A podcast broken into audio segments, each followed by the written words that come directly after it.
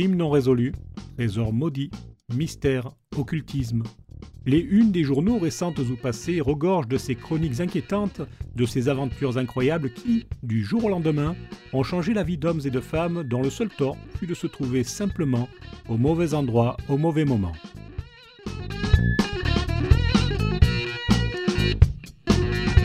Bonsoir à toutes et à tous, je suis Hervé Michel, écrivain, et je vous invite à enquêter avec moi sur ces histoires étranges qui, je l'espère, vous feront frissonner dans cette série intitulée L'écrivain mène l'enquête.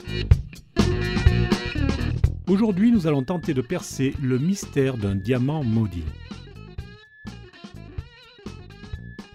Mais avant de plonger dans cette histoire étonnante, je vous invite à vous abonner à ce podcast sur cette plateforme.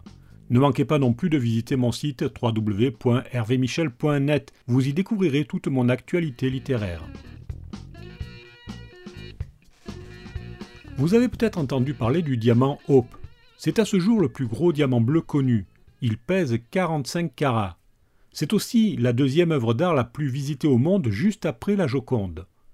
Si vous connaissez cette pierre, vous avez forcément entendu parler de sa terrible réputation. Une malédiction y serait attachée.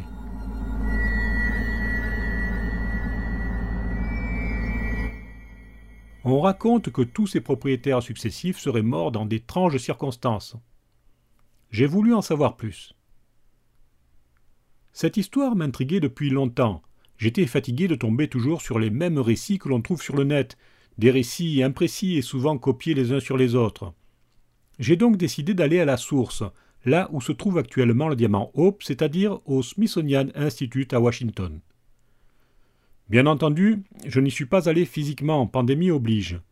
À la place, je me suis plongé dans leurs archives en ligne et dans celles d'autres institutions vénérables comme la Bibliothèque nationale de France ou la Librairie du Congrès aux États-Unis. Je dois dire que je n'ai pas été déçu, moins en ce qui concerne l'histoire de la malédiction d'ailleurs qu'en ce qui concerne l'incroyable voyage à travers le temps de cette pierre née il y a probablement plus d'un milliard d'années. C'est une enquête que nous allons mener ensemble, si vous le voulez bien.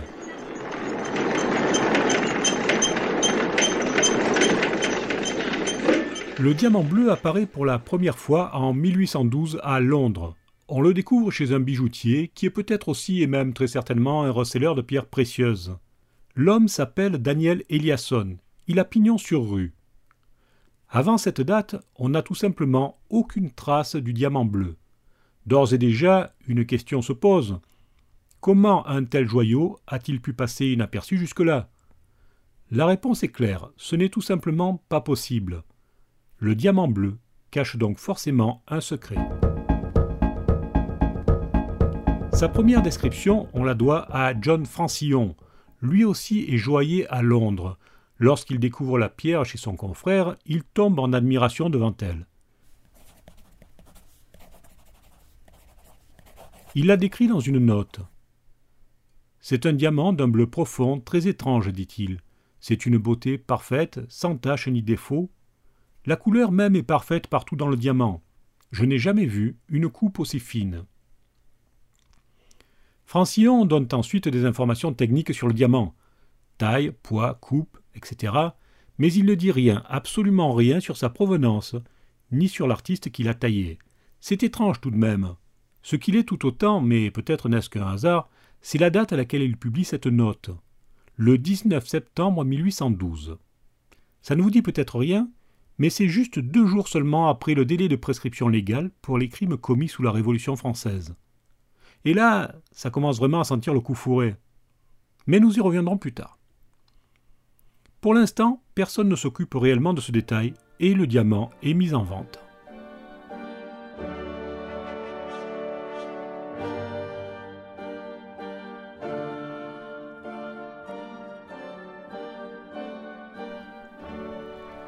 Ensuite, c'est un peu le flou artistique. J'ai perdu la trace du diamant durant quelques années, jusqu'en 1834. C'est un dandy londonien, Henry Thomas Hope, qui l'achète à cette date. Hope est l'héritier de la banque Hope Co. Il a de gros moyens. Il se passionne pour les arts et plus particulièrement pour les pierres précieuses. Le diamant restera d'ailleurs dans sa famille, dont il prendra le nom, jusqu'en 1901. Hélas, on ne sait pas vraiment comment la pierre est entrée en sa possession ni combien il l'a payée. C'est une information qu'on aurait bien aimé connaître. Henri Philippe meurt quelques années plus tard, en 1839, à l'âge de 65 ans. Il n'a pas d'enfant. Lorsque sa femme décède à son tour, ce sont ses trois neveux, Henri Thomas, Adriane et Alexander, qui héritent de sa fortune. La femme de Henri-Philippe a pris des dispositions testamentaires pour partager la fortune familiale. En revanche, elle n'a laissé aucune instruction concernant sa collection de pierres précieuses. La succession s'annonce difficile. Les trois frères entament une longue et interminable série de procès les uns contre les autres, série de procès qui va durer dix ans. En 1849, finalement, la justice tranche. Les biens sont partagés entre les trois frères. C'est Henri Thomas qui hérite du diamant. À sa mort, son fils, Francis, le reçoit à son tour. Celui-ci est un joueur invétéré qui vit très au-dessus de ses moyens. De plus, il a rencontré une actrice américaine, Mayoe, dont il tombe éperdument amoureux. Pour lui plaire, il va dépenser des sommes colossales. Il dépense tellement d'argent qu'il se ruine totalement. En 1901, sans le sou, abandonné par May, il vend le diamant pour éponger ses dettes. Mais même cela ne suffit pas à le sauver de la banqueroute. Est-ce un effet de la malédiction du diamant Hope? Personnellement, je ne le crois pas. D'ailleurs, vous avez sans doute remarqué qu'à ce stade, nous n'avons pas encore parlé de malédiction.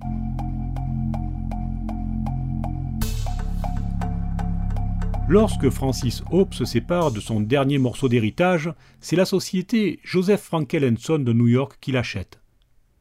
Quelques années plus tard, cette société fait faillite. Elle revend le diamant à un collectionneur turc, Selim Habib. Presque immédiatement, Habib se trouve ruiné. Il revend le diamant à son tour au joaillier français Rosenau pour la somme de 400 000 francs. La légende du diamant maudit commence à prendre corps. Rosenau, à son tour, doit s'en séparer. A-t-il eu peur ou a-t-il eu des difficultés financières? Finalement, ce n'est pas très important. Toujours est-il que c'est Pierre Cartier, le célèbre joaillier, qui, en 1910, fait l'acquisition du Hope. Parallèlement à tout cela, depuis quelques années déjà, certains s'interrogent sérieusement sur la provenance de cette pierre mystérieuse. En 1858 paraît un livre intitulé Traité complet des pierres précieuses. L'ouvrage est écrit par un expert en la matière, le gémologue français Charles Barbeau.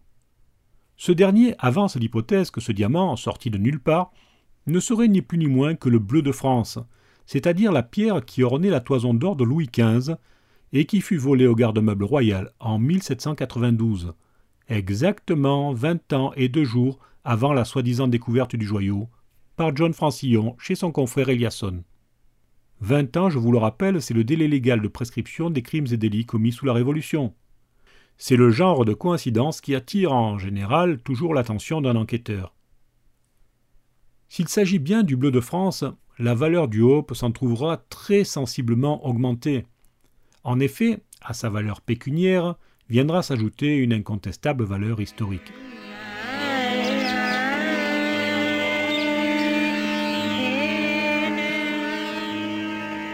Ce diamant, Louis XIV l'avait acheté à l'aventurier explorateur Jean-Baptiste Tavernier.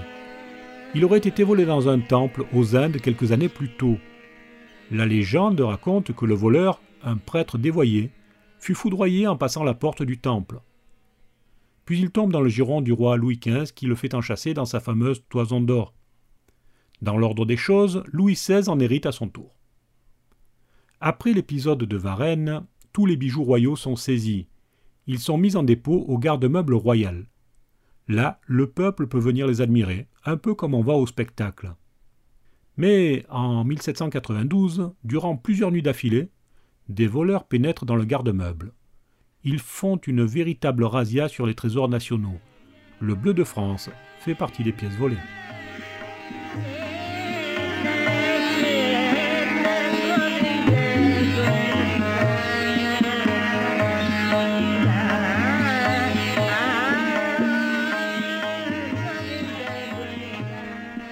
La théorie de Barbeau est alléchante. Pourtant, elle pose un problème de taille, si j'ose dire.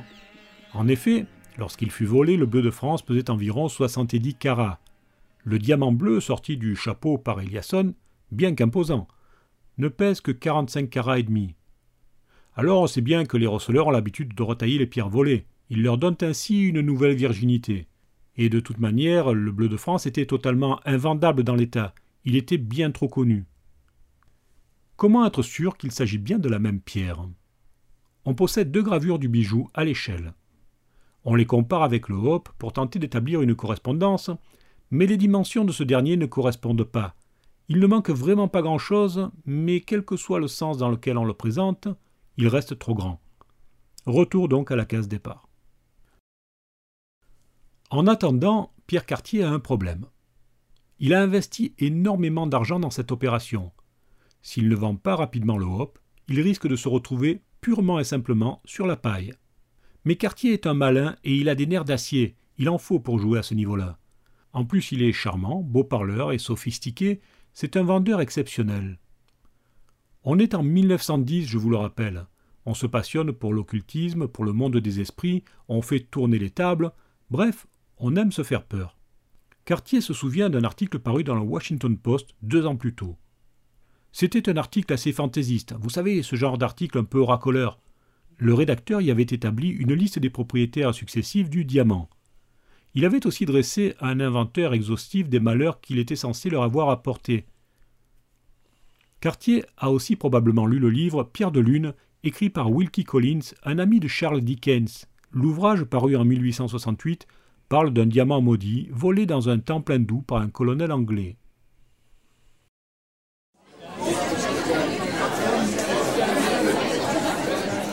Une idée germe alors dans l'esprit brillant du joaillier. Il organise une conférence de presse dans laquelle il présente le diamant. Il y parle bien sûr de la malédiction et amplifie même l'histoire.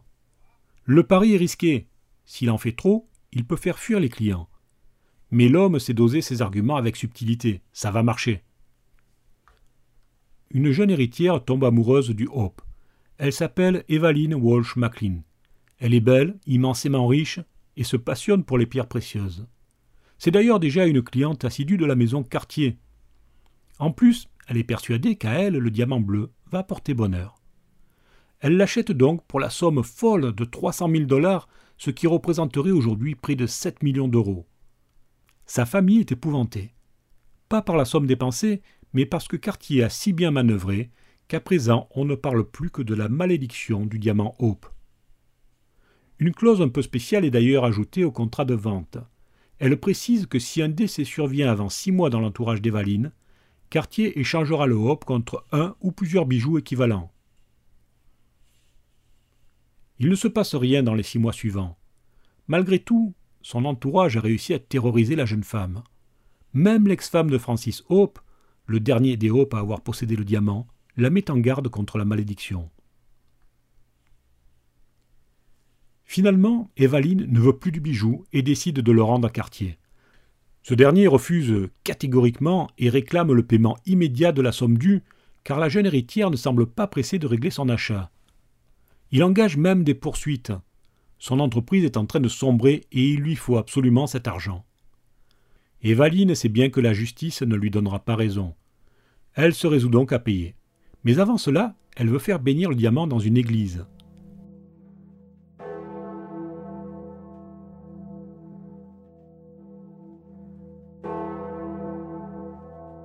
La légende raconte que, alors que le prêtre officiait, des éclairs déchirèrent le ciel et les murs de l'église se mirent à trembler.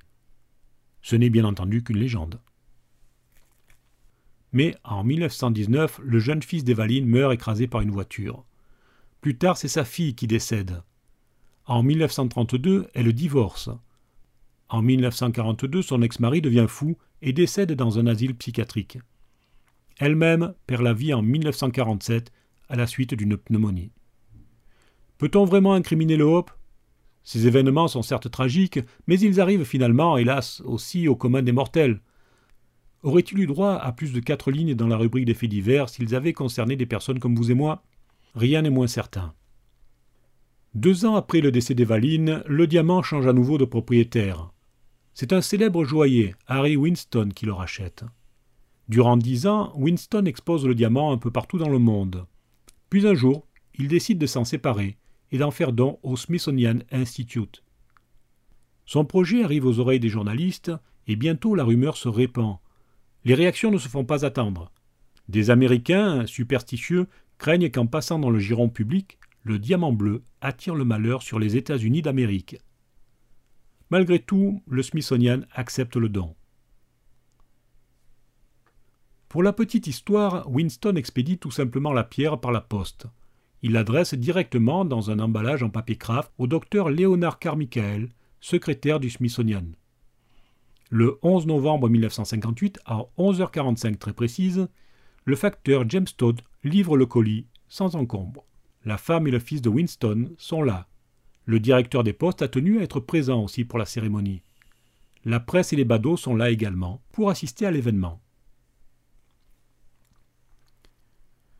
Certains ont été étonnés par cet envoi un peu particulier. Ils y ont vu un mystère supplémentaire concernant le Hope. Mais en fait, Winston pratiquait souvent de cette manière. Il se trouve qu'à cette époque, les envois discrets par la poste étaient la manière la plus sûre de faire voyager des marchandises de valeur. Si sa femme et son fils s'étaient chargés de transporter le diamant, ils auraient probablement été en danger, car il attirait certainement pas mal de convoitises. Depuis cette date, le Diamant Hope n'a quitté le Smithsonian que quatre fois. C'était pour participer à de grandes expositions à Paris, Johannesburg et New York. Puis il a retrouvé les salles sécurisées du musée, dont il est la principale attraction. Quant à sa valeur pécuniaire, les responsables du Smithsonian estiment qu'elle est impossible à quantifier. Disons simplement que les diamants bleus sont extrêmement rares. En 2014, par exemple, le diamant bleu Zoé s'est vendu chez Sotheby pour près de 33 millions de dollars. Il pesait moins de 10 carats.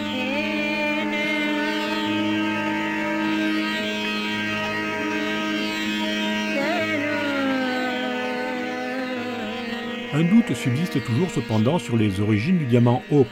S'agit-il ou pas du fameux bleu de France dérobé au garde-meuble en 1792 D'autant plus qu'un autre diamant lui dispute cette origine.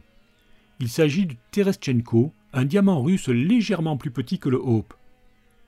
Il faut attendre 2005 pour qu'un coup de théâtre se produise.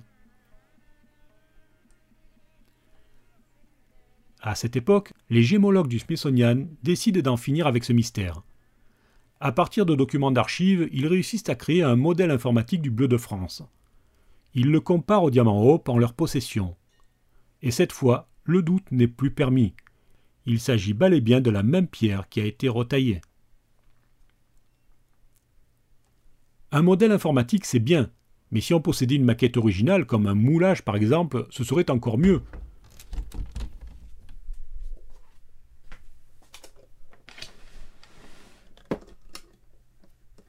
François Farge, minéralogiste et professeur au Muséum d'histoire naturelle de Paris, entreprend, en 2007, un inventaire des collections de pierres précieuses dont il est le responsable. Le travail est colossal. Il découvre, dans un présentoir, un morceau de plomb qui n'est référencé nulle part. Il s'agit du moulage, justement, d'une pierre précieuse de taille impressionnante. Après une enquête digne d'une véritable investigation policière, Farge acquiert la conviction qu'il s'agit de la seule et unique représentation du fameux bleu de France.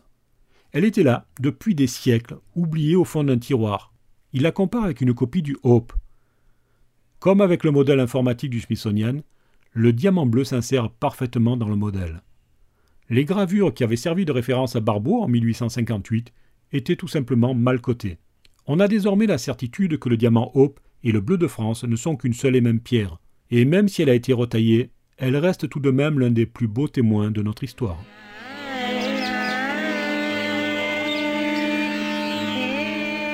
Tous les mystères du diamant Hope ne sont pourtant pas résolus. Il fait encore parler de lui dans les années 1960. Des gémologues qui l'étudient le soumettent à un rayonnement ultraviolet. Dans un premier temps, le diamant ne réagit pas. Pourtant, lorsqu'ils coupent la lumière, ils assistent à un phénomène qu'ils ne peuvent pas expliquer. Le diamant se met à émettre une lumière d'un rouge intense et mystérieux. Cela dure près d'une minute. Les diamants, en général, sont fluorescents, c'est-à-dire qu'ils brillent lorsqu'on les éclaire avec une lumière ultraviolette. Mais cette fluorescence, contrairement à la phosphorescence, cesse aussitôt que l'on coupe la lumière.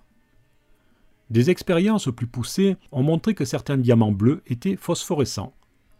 Cependant, aucun n'a jamais atteint le niveau de rayonnement du Hope. Possède-t-il une vie interne? S'agit-il d'un simple phénomène atomique Ou est-il réellement chargé d'une malédiction? À ce sujet, les scientifiques et les historiens s'accordent à dire qu'il ne s'agit là que d'un argument publicitaire inventé par Cartier. Il est vrai que nombre des propriétaires du Hop ont connu des destins tragiques, suicide, ruine, divorce, folie. Mais au final, tous ces mots ne seraient-ils pas simplement à imputer au hasard? C'est possible après tout. Il faudrait poser la question à James Todd, le facteur, qui, quelques mois après avoir livré le diamant Hope, est percuté par un camion. Il survit, contrairement à sa femme qui décède peu après. Puis c'est sa maison qui est détruite par un incendie inexplicable.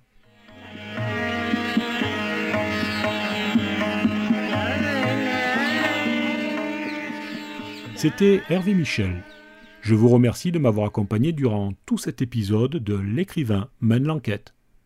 Je vous dis à très bientôt pour une nouvelle incursion dans le monde du mystère. Portez-vous bien et surveillez vos arrières.